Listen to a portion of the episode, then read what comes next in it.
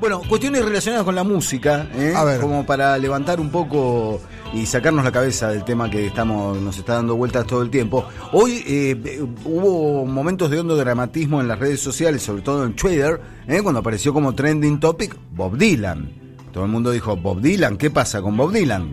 Dylan tiene casi 80, está por los 78, te aparece en Trending Topic Bob Dylan, temes lo peor. Pero no, no era lo peor, no era una enfermedad de Dylan, sino que Dylan publicó en las redes, podés ver en YouTube, su primera canción original en ocho años. Dylan viene haciendo discos de versiones, discos de covers, y hoy dio a conocer una canción nueva que se llama Murder Most Foul.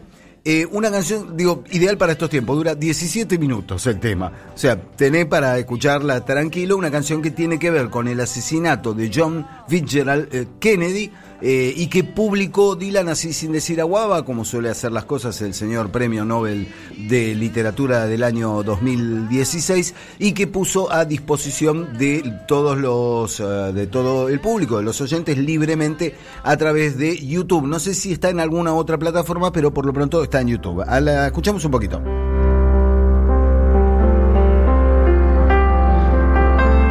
A dark day in Dallas, November 63. A day that would live on in infamy. President Kennedy was a riding high. Good day to be living and a good day to die. He led to the slaughter like a sacrificial lamb. He said, wait a minute, boys, you know who I am?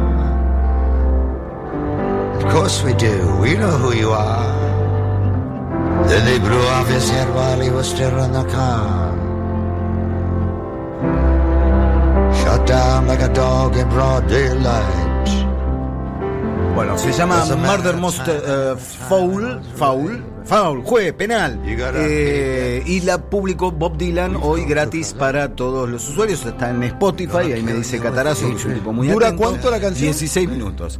Si, si, es todo así, bueno, tenés que ser muy fan de Dylan, ¿no? Ah, es una canción que marida bien con la cuarentena, ¿no? Muy dilaniana, exactamente. Bueno, eh, Dylan está en la etapa, ¿no? Este, Bien, está más hace lo que hace, lo que, quiere. ¿no? Básicamente hace lo que quiere. Más movedizo fue lo que hizo anoche Divididos, que eh, lo pueden encontrar en el sitio oficial de Divididos, divididos.com.ar, también en el, en el canal de YouTube de la banda, en el cual el trío y el violinista Javier Casalla, un monstruo que toca en bajo fondo, se unió eh, por vía virtual, cada uno en su casa, Moyo en guitarra acústica y voz, Catriel Ciavarela en batería, Diego Ornedo en bajo y Casalla en violín, hicieron una preciosa versión de la ñapi de mamá a distancia, cada uno con auriculares, tocando la parte que le correspondía, la colgaron, colgaron un pequeño fragmento en eh, las redes sociales y podés eh, seguir toda la canción completa en el sitio oficial de Divididos o en el canal de YouTube. Como formas alternativas,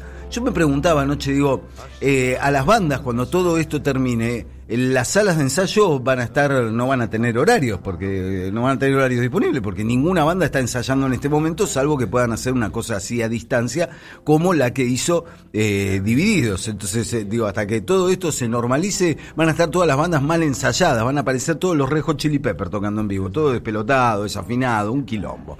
Qué Eh, bravo que estuviste. ¿Cómo le rayaste el auto? Sacaste la. A los Pepper. Sacaste la llave y le rayaste el auto a los Red Hot Chili A Pepper, los. Hot Chili Pepper los vi muchas veces en Argentina y en el exterior y, y y todos los shows que vi fueron un despelote. Son una excelente banda en estudio. Para mí es una vivo- banda sobreestimada. Eh, a mí no me gustan los Red Hot Chili Pepper, me la banco.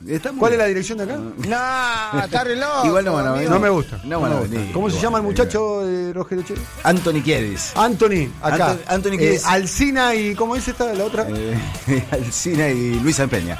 Bueno. Eh, bueno, Anthony Va, Kiedis- pero démosle la dirección No, equivocada, por la duda. Anthony Kiedis una vez clavó bien la Alcina nota. y Independencia. En la esquina, eh, en la esquina. La, ahí, al, al frente del bar, bueno, ahí justo Sí, enfrente del que bar. son chabones musculosos. Sí, por eso mismo, son- la dirección equivocada. Pero no, pero. Kiedis una vez clavó una nota bien en un show, eh, hay que reconocérselo. ¿Cuándo? Eh, en un show hubo una vez que clavó bien la nota. que no Ah, desafinó. vos estás más picante que yo. Eh, claro. Pero lo digo sobre la base A mí no me gusta, la base- gritan, gritan. ¿Por qué gritas? ¿Viste? ¿Qué te pasa? ¿Qué tal? Cantá, cantá. Kiedis, No, este cantá muchacho actúa muy bien. Se tendría que haber dedicado a la actuación, Anthony Kiddis. Kiddis, ¿no? Kiddis. Bueno, Kiddis, Kiddis. Kiddis. Kiddis Eh, actúa en, en Punto Límite. Claro, y Flea también, el bajista. Claro, actuar en Punto Límite, una gran película. Eh, sí, hace un, hace un cameíto. Sí, sí, aparecen como una bandita así medio criminal. Estoy Flea- tratando de acordarme la- el nombre de la directora de Punto Límite. Ahora ya Eh, digo. Eh, Catherine, Bigelow. Bigelow. Bigelow. Catherine Bigelow. Sí, gran película Punto Límite. Catherine Bigelow tiene otra gran película que se llama Strange Days, que quedó medio... Con Patrick Swayze y, y- Y y el otro. Keanu Reeves. Keanu Reeves. Keanu Reeves. Muy churro Keanu Reeves. Muy churro Keanu En serio, acá y hace el corazón. Claro, hace el corazón. sí, sí. eh, Enloqueció la borde. Julieta Labora hace el corazón de Keanu Reeves. Banco mucho a Keanu Reeves. eh, bueno, Pero mucho. Sí. No, es muy churro Keanu Reeves. Fachera, además, eh, ¿no? No, Sí. no, y la- En Matrix también. Claro, no, y la, la trilogía esta, bueno, ahora no me, ahora me pongo yo mismo en un problema. En Abogado del Diablo, que actúa con Al Pacino. En la época Al Pacino actuaba. Sí, más o menos. No, bien, Al Pacino la rompe, en serio, Al Pacino la rompe. excedido ahí. No, Al Pacino la rompe. Para mí en el irlandés, ¿puedo hacer una recomendación, me permite? Pero por supuesto. El irlandés, te voy a decir algo. Te te- una recomendación que hago. Pueden ver Calles Salvajes con Robert De Niro, Harvey Keitel, Martin Scorsese. Pueden ver Buenos Muchachos con eh, Ray Liotta, eh, Robert De Niro, Pesci. y Joe Pesci.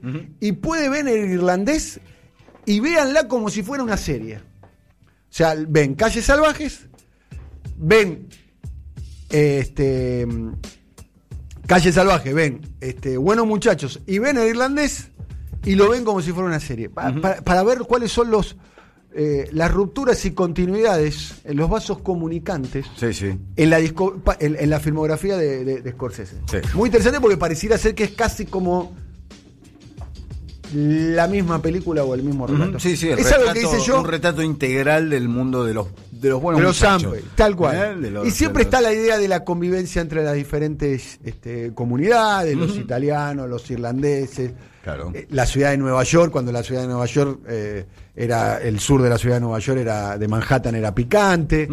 Eh, es muy interesante, yo lo, lo recomiendo para que lo puedan ver. Eh, en parte en Qubit y en parte en Netflix, ¿no? Claro, Tienen que sí, hacer hay ahí que ir buscando plataformas. Vos no, no, el otro día lo, lo confesaste, que no estás muy al tanto del mundo del inspector Torrente. Pero aquellos que saben de qué hablo cuando digo el, el término torrente, eh, bueno, aquello que no aparece en las El plataformas. brazo tonto de la ley. Sí, sí. eh, ponele. Este, y un sistema para aquellas cosas que no aparecen Ah, en ninguna plataforma. el torrent, torrent, El torrent. torrent, exactamente. Que bueno, no es que recomendemos la piratería de ninguna manera, pero a veces cuando no encontrás un material en ninguna plataforma legal, no te Pero- queda más remedio que ir a buscar al mercado negro. Pero viste cuando vos ves una película en la época de los VHS, viste Sí. que te aparecía, antes te aparecía Sí. un... eh, Sí, sí, el, te el logo del FBI te te aparecía. aparecía, no te, te decía que, viste, pero si vos lo leías atentamente, era que si, si lo, si lo ves, si lo distribuís, si lo compartís, si no sé qué, no sé cuánto, Sí. ¿no? Casi que no podías hacer nada. Sí, sí, a mí, bueno, la y leyenda... podía llegar el FBI. Además Claro. vos estabas viendo, viste, Rambo. Claro, y además viene con John Rambo. No, bueno, la leyenda famosa de los discos, prohibida su alquiler, reproducción o préstamo. ¿No? Entonces yo lo usaba como excusa, no, no, no te lo puedo prestar porque está prohibido. prestarlo. Pero eh, prohibida su reproducción. Está bien, se refería a la reproducción pública, a la difusión, pero solo decía prohibida su reproducción. Dice, si me compré un disco y no lo, no lo puedo Exactamente. reproducir, ¿qué hago con esto? Es un objeto absolutamente inútil, ¿no? Entonces son como esas recomendaciones un poco extrañas. Bueno, por otro lado, eh, el efecto coronavirus también ha llevado a que, por ejemplo, la Intendencia de Londres esté llevando a cabo un calafateo integral, un repintado de la cebra, la senda peatonal más célebre del universo, que nunca la pueden pintar porque siempre hay gente cruzando. Estamos hablando de la cebra frente a los estudios originalmente llamados EMI, luego llamados Abbey Road, y el lugar donde todo el mundo que va a Londres va y se ¿Te voy a decir foto. algo? Sí. ¿Querés que te diga algo? Vos fuiste a Londres y no te sacaste la foto. Ex profesor. Y fui a, y fui a, y cuando fui a París no fui a la Torre Eiffel. Mira vos. Va, la primera vez que fui a París, que fui por trabajo, el CQC 98, ahí fui porque teníamos que hacer un copete en la Torre Eiffel. Claro. Pero la segunda vez que fui, no fui. A París no me saqué la torre de la Torre Eiffel. Y cuando fui a Londres, no fui a no Big fuiste a. No, no. No, para mí era una misión. Sí, ya sé, pero pero eh, es una persona culta, ¿no? no, no, no por cultura. Pero fui al sino- Highgate, al cementerio donde está el, ca- el camarada Carlos Marx. Claro. No, no, lo mío más que. A mí me gusta ir a los cementerios. Más que por cultura, por una cuestión de amor hacia los Beatles. Necesitaba Claro. estar en, en ese lugar. Bueno, están repintando toda la, Claro. la senda peatonal. Le están poniendo la capa asfáltica. Claro, está poniendo- Bien. imagínate cómo está la capa asfáltica de Claro. ese lugar, que cruza todo el tiempo. Al mismo ¿Sabes tiempo. que en Londres cuando fui estaba bastante cascoteado?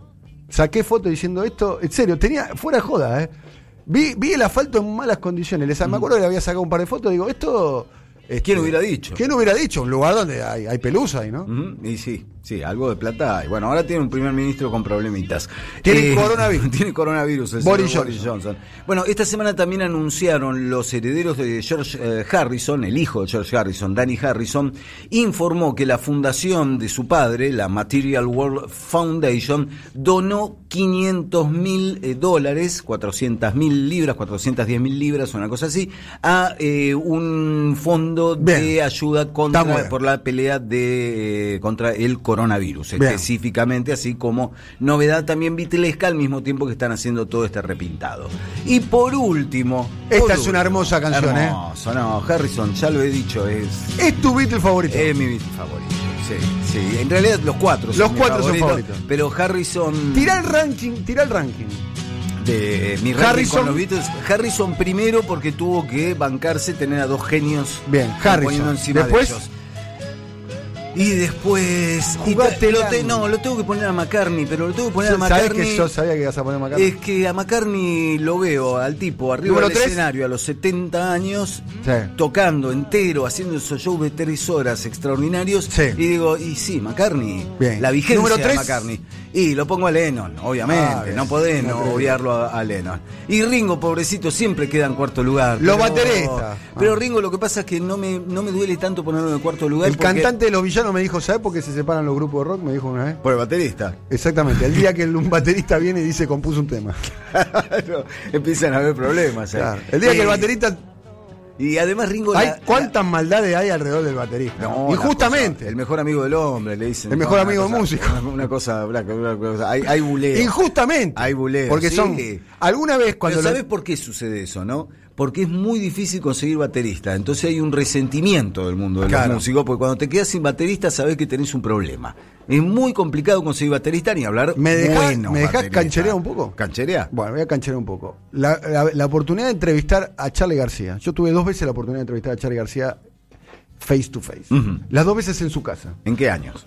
Eh, una, el- no recuerdo el año, pero te voy a decir el momento. Época. El regreso de Sui Generis. En su casa de. Coronel Díaz y Santa Fe. Ok.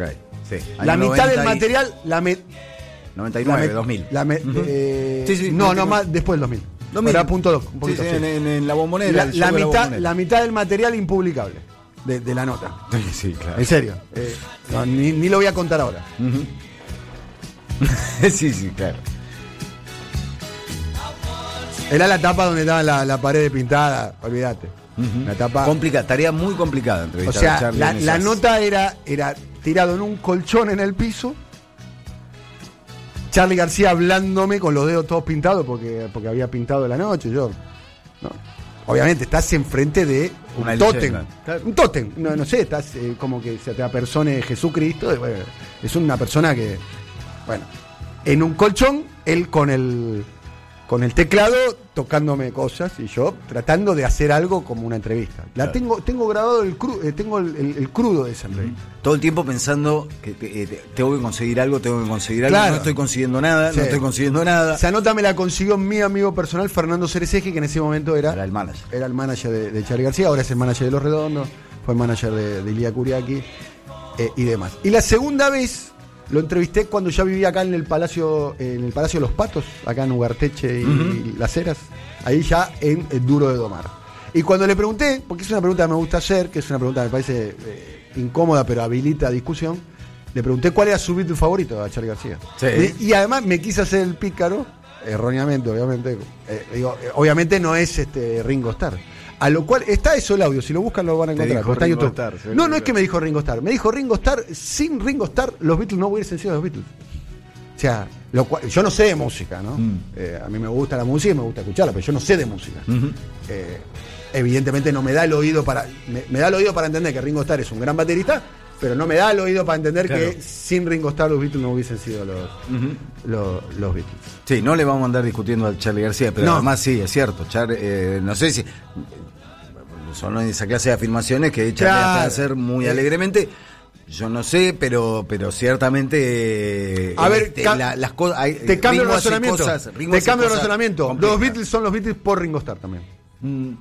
Así sería. Hay algo del espíritu lúdico de los Beatles que, que se concentra en la figura de Ringo, que siempre fue el tipo que se tomó menos en serio toda la gran locura alrededor de los Beatles. Será el tipo que... Otro día lo eh, pasamos, Pato, no te preocupes. Lo pueden buscar en YouTube. Crónica no miente. Lo pueden buscar en YouTube. En YouTube está la nota, está la nota de, de, de Charlie García. No sé si está la nota la de Sui Generis, la época de Sui Generis, pero está la nota de Charlie García en aquel momento eh, en duro de, de domar. Claro. Una muy linda nota, hablamos mucho. La verdad que para mí estar.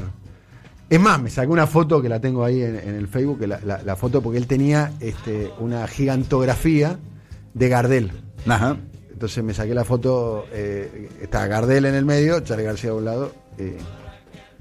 La verdad que un momento muy pero muy Claro, era- Mi Beatle favorito es. John Lennon, nadie me preguntó, pero. Claro, pero- no, bueno, yo estaba esperando terminara yo estaba preguntando. ¿Y por Nada. qué? Bueno, el programa termina con Lennon por alguna razón, ¿no? Digo, en- en- ahí está como, me parece que está contestada. Sí, pero, pero McCartney es un genio, ¿no? Sí, a mí lo que lo- eso lo que rescató a McCartney es su No, es un gran cancionista. Y cuando te explica, cuando lo- los que saben de música, los que leen, los que conocen profundamente la historia, te dicen que el arquitecto del sonido, el tipo que estaba detrás, digamos, en, los fierros, en, la- en las perillas, en, lo- en los detalles, Bueno, hay, era eh, Paul McCartney, ¿no? hay una hay un célebre este, malentendido alrededor de el tema de las cintas al revés en las grabaciones de los Beatles que todo el mundo adjudica al espíritu experimental y loco de John Lennon, pero en realidad fue algo que trajo Paul McCartney a la banda.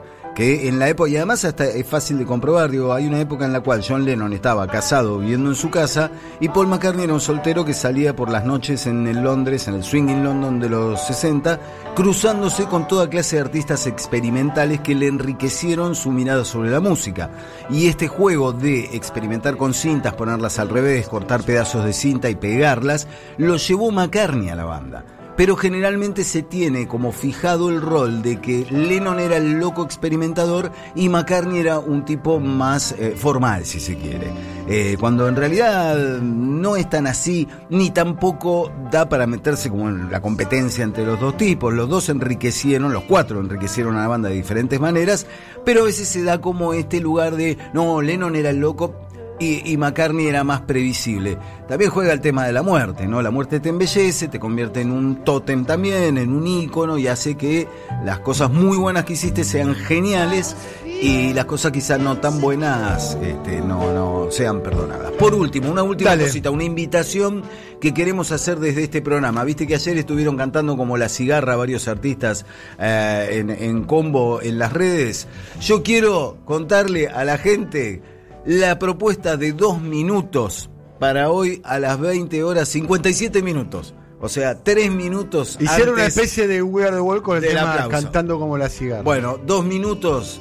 Llama. Dos hoy- minutos de acá de Valentín Alcina. Dos minutos, los muchachos de Valentín Alcina, pioneros de, de- de- del punk este, barrial y barrio bajero de la Argentina. Hoy a las 20 horas Con el Mosca, 57 ¿no? minutos convocan a la gente a salir a los balcones a cantar una canción que tiene mucho que ver con lo que hablamos ayer en la apertura, con esta cosa de mucha gente poniéndose la gorra con respecto Sí. a los que andan por la calle. Tuvo bastantes repercusiones. Es que Bastante. me parece que hay que introducir. Me mandaron bastantes mensajes. Hay que introducir ese matiz. Dos minutos, hoy a las 20 horas, 57 minutos. Invita a todo el mundo, busquen en sus redes sociales, está la letra por si no la sabés.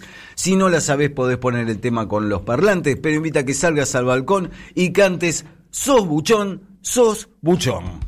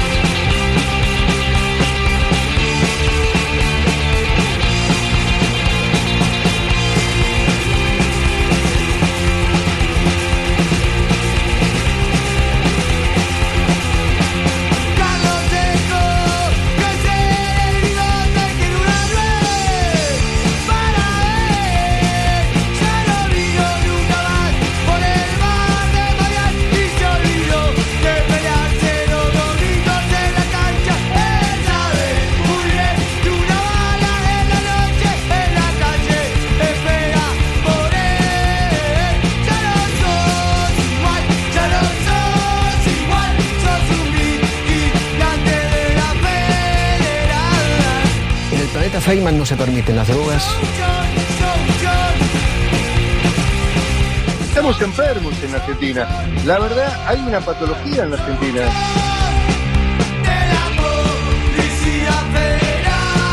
Hay ciudadanos colombianos que rompen puertas. Esa es su especialidad. Son especialistas en romper puertas.